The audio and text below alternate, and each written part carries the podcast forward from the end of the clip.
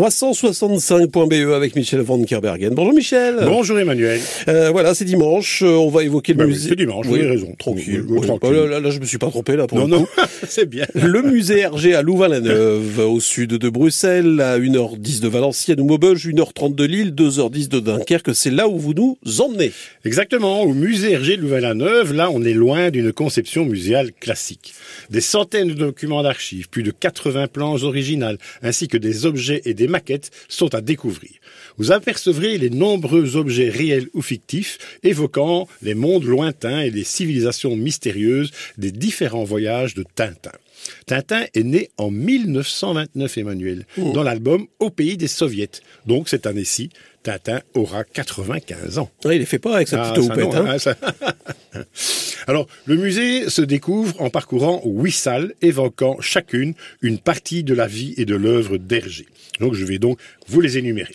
La première salle résume la vie d'un artiste engagé dans une œuvre monumentale d'une étonnante variété au travers de 22 cadres et de quatre vitrines. La deuxième salle, elle est dédiée aux créations multiples. Hergé fut, fut beaucoup plus qu'un auteur de bande dessinée. Il apprivoisa bien des genres d'un style qui n'appartient qu'à lui. Il nous laisse aujourd'hui un héritage graphique d'une surprenante diversité.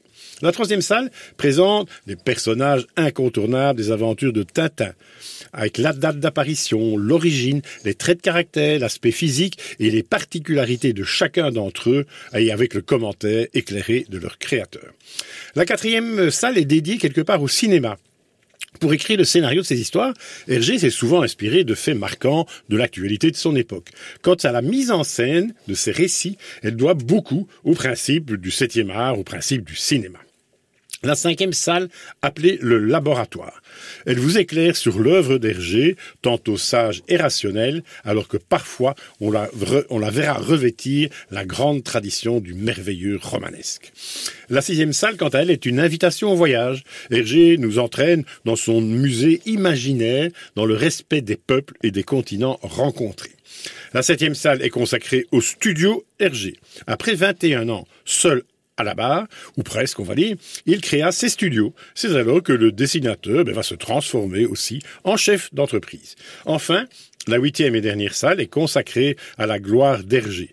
Le 3 mars 1983, Georges Rémy, alias Hergé, nous quittait. Un grand coup de blues envahit les médias de nombreux pays et plusieurs générations de lecteurs de Tintin eurent soudain l'impression que quelque chose avait basculé au royaume des cases et des bulles. Alors le musée Hergé est ouvert tous les jours sauf le lundi de 10h30 à 17h en semaine, le week-end de 10h30 à 17h30. Alors vous pouvez réserver sur leur site ou sur 365.be. E. Alors j'étais en train de me dire que ça parle à tout le monde, hein, Ah, forcément. tout à fait. euh, Tintin, Bien donc, sûr, ah euh, ben oui, c'est Tintin et, et toute l'histoire d'Hergé, oui, c'est vraiment... Et alors donc du coup bah, on va vous inviter vous qui nous écoutez euh, pour y aller avec vos enfants puisqu'on vous offre quatre invitations pour le musée Hergé avec une question tout de suite. Alors, très, euh, c'est un cadeau, quoi, en fait. Ouais. hein. Combien de salles allez-vous parcourir pour la visite du musée Hergé à Louvain-la-Neuve, tout près de Bruxelles? Autrement dit, dans combien de salles vous allez vous perdre? Exactement.